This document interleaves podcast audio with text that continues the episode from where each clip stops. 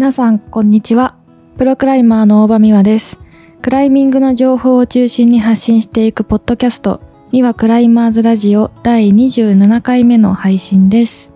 えー私この間あの横浜ゲートタワ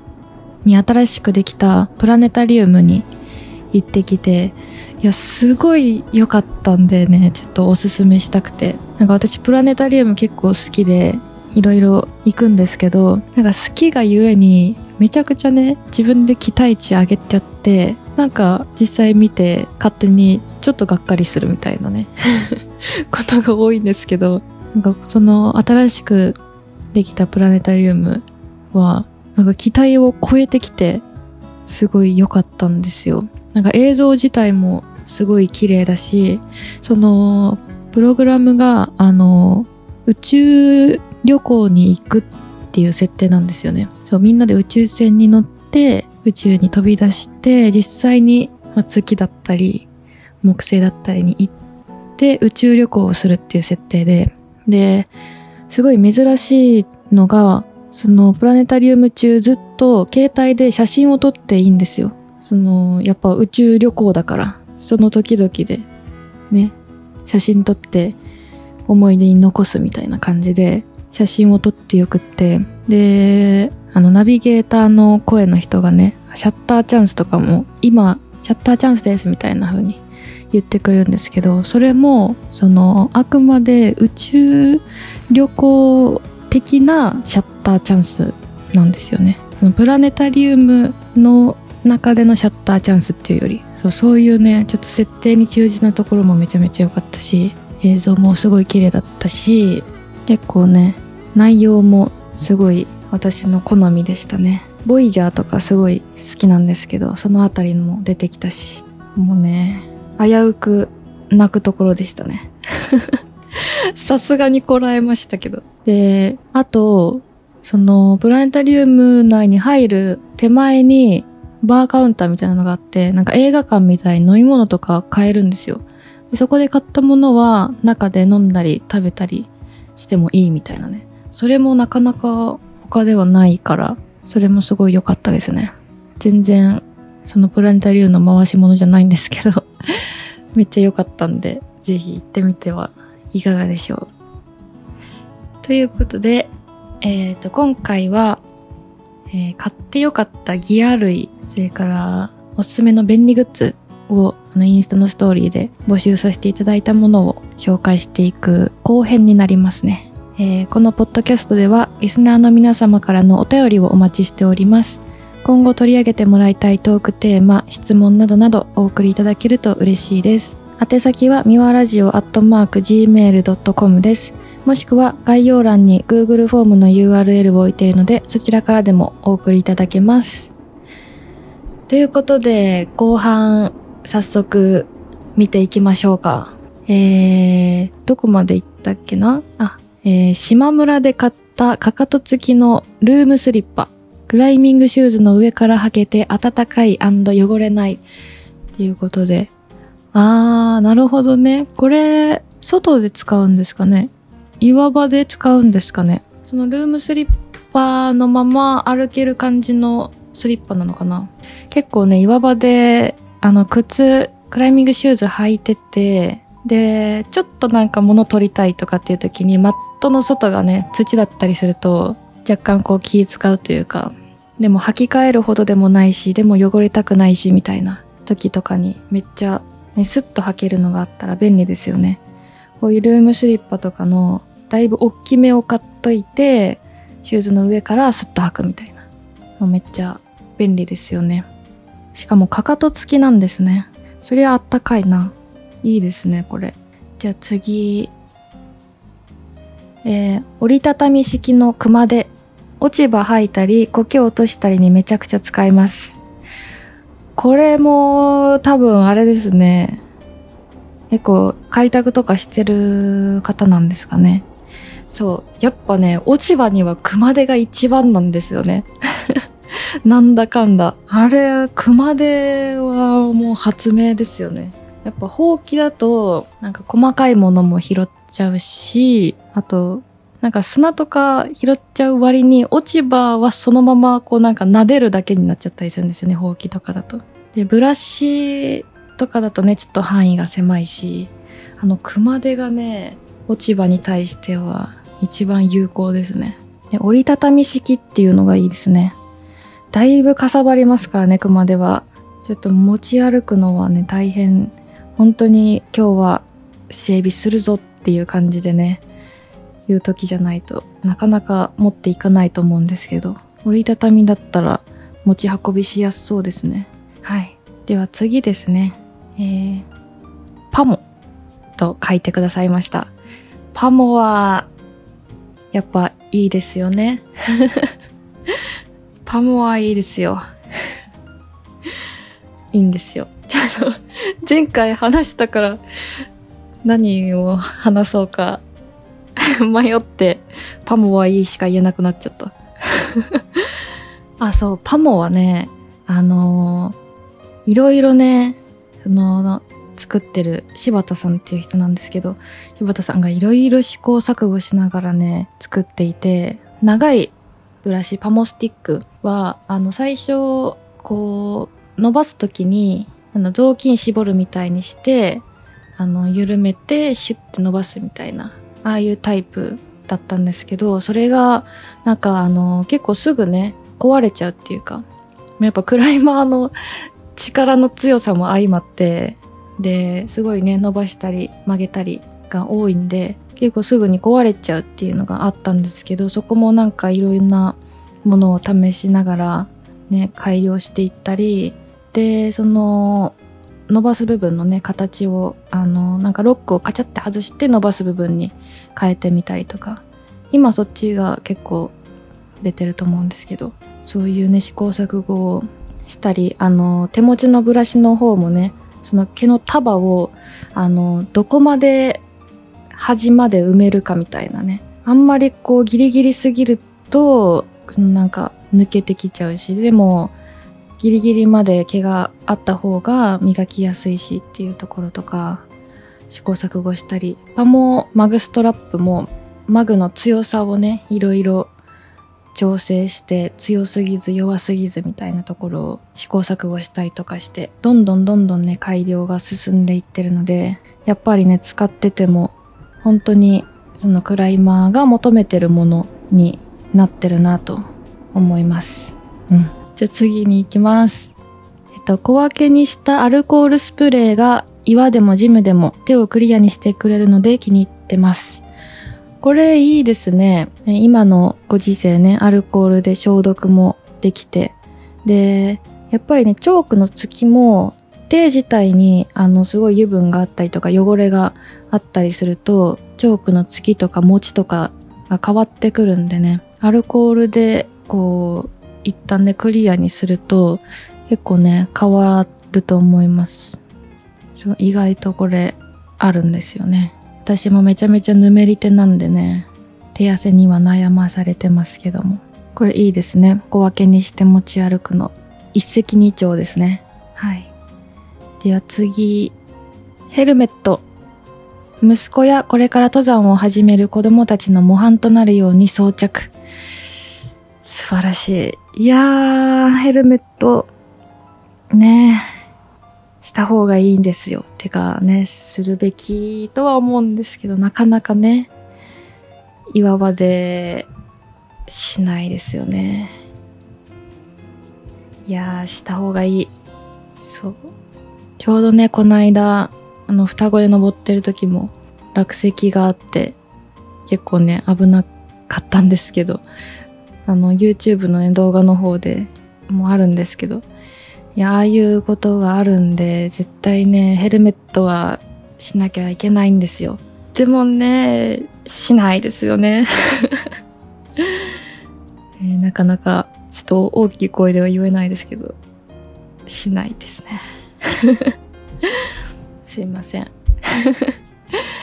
じゃあ次に行きます。えー斜めドラム洗濯機。うん。斜めドラム洗濯機は便利ですよね。いや、いいですよね。ちょいちょいね、ボケが入るんですよね。全然ギア類でも、洗濯機は便利グッズでもないですからね。騙されそうになったけど一瞬。実際どうなんですかね斜めドラム洗濯機。なんかね、いろいろメリットもデメリットも聞くけど、やっぱこうやって書いてあるってことはめちゃめちゃ良かったんだろうな、斜めドラム洗濯機。なんかうちの実家もね、一回斜めドラム洗濯機になったんだけど、なんかまたね、普通の洗濯機に戻ってたんですよね。あんま合わなかったのかな。うん。斜めドラム洗濯機で全然話広げらんないや。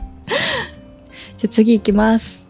えっと、ペツルのコネクトアジャスト。長さが自由に変えられるので、セルフ確保で重宝します。これね、連続でお二人から来て、もう一人、ペツルコネクトアジャストってね、書いてくださった方がいて。しかもね、この間、ちょうど歌声登ってる時もね、使ってる人いましたね。ペツルのコネクトアジャスト。そのアジャストの部分でね、こう長さを調節できる。もう片手でシュッてできるんで、すごい、あのー、まあ、セルフ取るときにね、便利みたいですね。ヌンチャクだけでやろうとすると結構もう連結しないといけなかったり、でスリングでやろうとするとね、長さがなかなか変えられないんで、それがあると結構どんな長さにもね対応できてめちゃくちゃ便利ですね。これは私もちょっとそのうち手に入れないとなと思ってます。はい。そしてお次トランゴ新地ということでこれ美霊機ですね。そう私使ったことないんですけどなんか操作方法がねちょっとコツがいるっぽいですね。でも慣れるとめちゃくちゃ使いやすいらしいです。結構グリグリだと、あの、ロープ繰り出すのがなんか若干ね、やりづらいじゃないですか。でもこれだとなんかグリグリとかよりもロープが出しやすいらしいです。そう、使ってる人がいたんですけど、これがいいんだよって、慣れるとこれが一番使いやすいよって言ってました。ちょっと気になりますね。私あんまりいろんな美麗器具使ったことなくて、ATC とグリグリしか使ったことないんですよね。だからね、ちょっと使ってみたいなと思いました。やっぱグリグリでロープの繰り出ししにくいなって思うことはちょこちょこあるんでね、やっぱちょっと気になりますね。はい。えー、次は、えー、クライフの畳カッコクラッシュパッドは3枚寄りとしても2枚寄りとしても使えて便利です。ということで、クライフっていうメーカーのクラッシュパッドがメインマット、サブマット、バック機能がついてるっていうね。多分このサブマットも合わせることでこう3枚寄りっぽくね使えてそれで取り外すと2枚寄りとしても使えるっていう感じだと思うんですけどすごいいいですねでそのマットの端っこにこう大きくペローンっていうのがついててそれがこうバッグっぽくね使える。伝わるかな。その下面をねその布で覆うことによって物が落ちないようにできるっていう仕組みになっていていやこれは結構ねクライマーの需要をめちゃめちゃ叶えてるマットだなと思いますね。しかもあれなんですね。ポケットまでついてると。めちゃめちゃいいですね。で、そのメインマットの折り目の部分には1.5センチのマットがちゃんと入ってるんで、あのー、結構ね、その折り目の部分のマットがないっていう、で、そこに足がこう当たっちゃって怪我するみたいなことも回避できると。いやー、すごいこだわりの詰まったマットですね。いいっすね。はい、そしてお次、ウェットティッシュがあると便利です。便利ですね。ウェットティッシュも。そう、さっきも言った通り、あのー、手にね、油分が多いと、チョークの継ぎが悪くなっちゃうんで、ウェットティッシュでこうやって拭いたり、あと、結構足とかもね、汚れたままシューズ履くと、あの、匂いの原因になったりするんで、履く前にちょっと拭いたりすると緩和されるますよね。そう。まあ、あとね、岩場でご飯食べる前に手拭いたりとかね、するべきですよね。結構私チョークついたままおにぎりとか食べちゃうけどいや、ウェットティッシュがあれば、ささっと拭けますから、持ち歩くべきですわ。持ち歩きましょう。はい。じゃあお次ですね。次は、えー、これね、3つ書いてくださって、1、グリグリ2プラスっていうの？2、キャメ6番。3、オートロック式ビレー用ビナっていう風に書いてくださってます。ね。グリグリ2。グリグリ2とグリグリプラスはちょっと違うんですよね。多分。私は今グリグリ2を使ってるんですけど、グリグリプラスはオートロック機能みたいなのがついてますよね。パニック防止機能付き。なんかこう、ロックを緩める時のね、ハンドルを強く引きすぎると、自動的にブレーキがかかるっていうのがついてるんで、あの、結構ね、初心者の人とかは、わーってパニックになってガーってハンドル引いちゃったりした時にも最悪の事態になりにくいっていう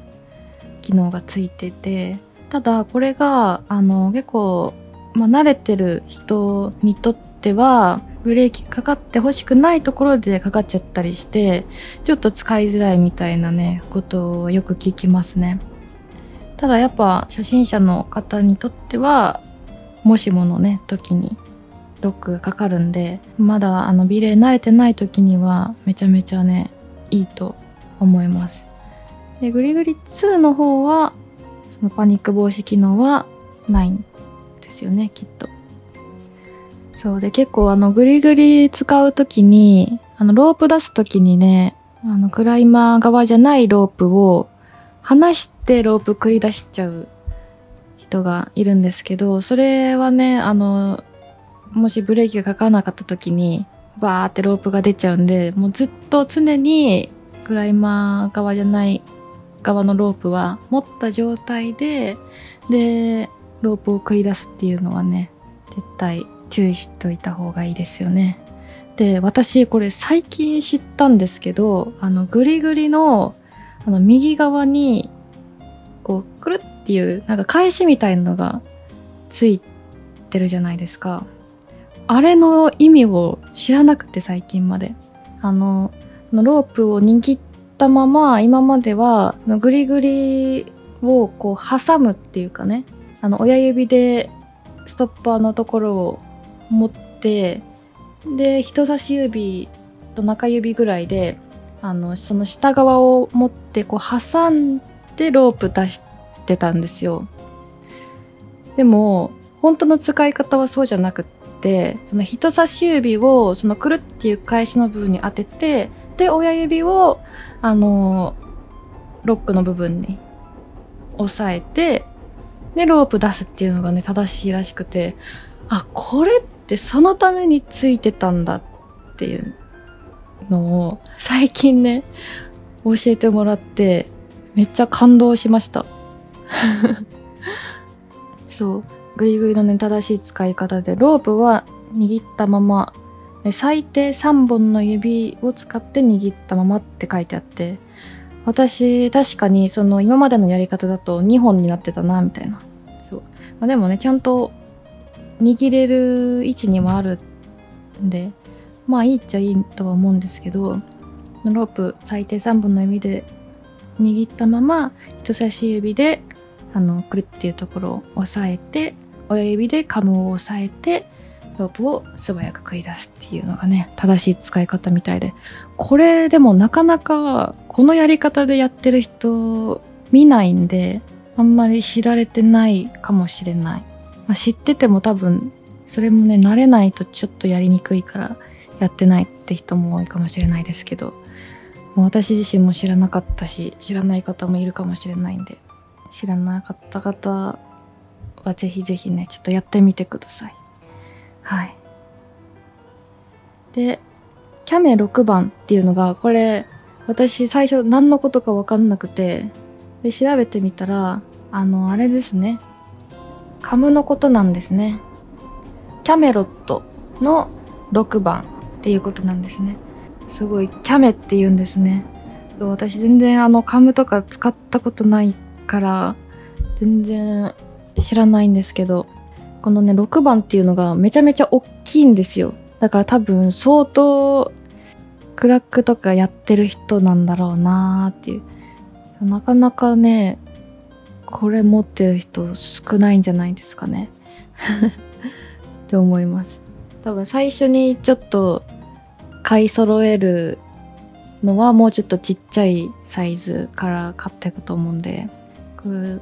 やっていって、あ、これも必要だなってなって、ちょっとやっと買ったみたいな感じなんですかね。いやー、すごいですよね。私もね、すごいやりたいなとは思ってるんですよ。クラックとか、マルチピッチとかね。ちょっと今年中にチャレンジしたいなと思ってます。私もキャメ6番 ,6 番を持つ時が来るかもしれない。はい。そしてね、3番のオートロック式ビレー用ビナ。これはね、そう、便利ですよね。スクリュータイプだとね、こう、シャシャシャシャシャシャって結構時間かかるんですけど、オートロック式だとね、もうカチャって終わりですもんね。めっちゃ便利です。はい。そしてお次は、100均の結束バンドです。カムのスリング部分に巻いてカラビナを固定させます。なるほどね。私も、あの、ヌ着のね、スリング部分固定するのに、あの、テーピングでね、ちっとやったりしてましたけど、100均の結束バンドもいいんですね。結構ね、あの、カラビナ動くとちょっとあれっていう時に固定したりすると思うんですけど結束バンドいいですね私はあの、今はテーピングをくるっと巻いてその部分に M って書いてねちょっと自分のわかるように M ってマーク書いてあります そしてあもうこれで次最後だ。最後、メモ A です。擦り傷や指皮の回復が早いですよ。わかる。メモ A いいですよね。そう、メモ A はね、私、クライミングやる前、機械体操やってたんですけど、あの、機械体操ではね、メモ A がその、なんか、塗り薬の派遣取ってますね。機械体操界では。なんで結構使ってましたね。そう、練習の後とか、めっちゃ使ってたな、機械体操やってる時。いやでもこの人偉いですね指皮の回復にはね結構そういうクリーム塗ったりするけどちゃんと擦り傷とかにも塗ってるんですね。もうなんか全然全く気にしなくなっちゃったもんな擦り傷とか。あっても早く治そうとか考えなくなっちゃったもう知らないうちにどんどん 増えてくから。でも最近ね、ちょっと年取ってきたのか、傷の治りがね、遅いなって感じる時があるんで、ちゃんと擦り傷にも塗っていこうと思います。ということで、たくさん紹介させていただきました。結構ね、私自身ももうなんか全部気になる なっていう感じで聞いてくださってる方もちょっと今後のね、クライミングライフに役立つ、役立ちそうなものがあったでしょうか。えー、送っていただいた皆さん本当にありがとうございます。なんかね、すごい毎回ストーリーで募集させていただいてるんですけど、その度にね、たくさん返事いただいて本当に助かります。ちょっと今後もちょくちょくこうやって募集させていただくことあると思うんですけど、ぜひご協力ください。いやー、やっぱ面白いですね。こうやっていろいろ、いろんな人が普段使っているものとかね、聞けるのは。ただ本当にね、全部めちゃめちゃ便利なものなんですけど、一番インパクトあったのやっぱメタルギアだな。めっちゃ好きだなメタルギア。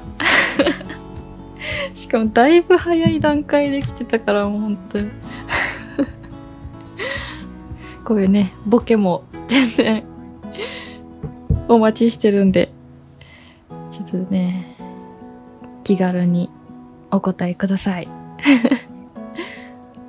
ということで、えー、今回は、えー、インスタで募集させていただいた買ってよかったギア類や便利グッズについてご紹介させていただきました。楽しんでいただけたでしょうか、えー、このポッドキャストではリスナーの皆様からのお便りをお待ちしております。今後取り上げてもらいたいトークテーマや質問などなどお送りいただけると嬉しいです。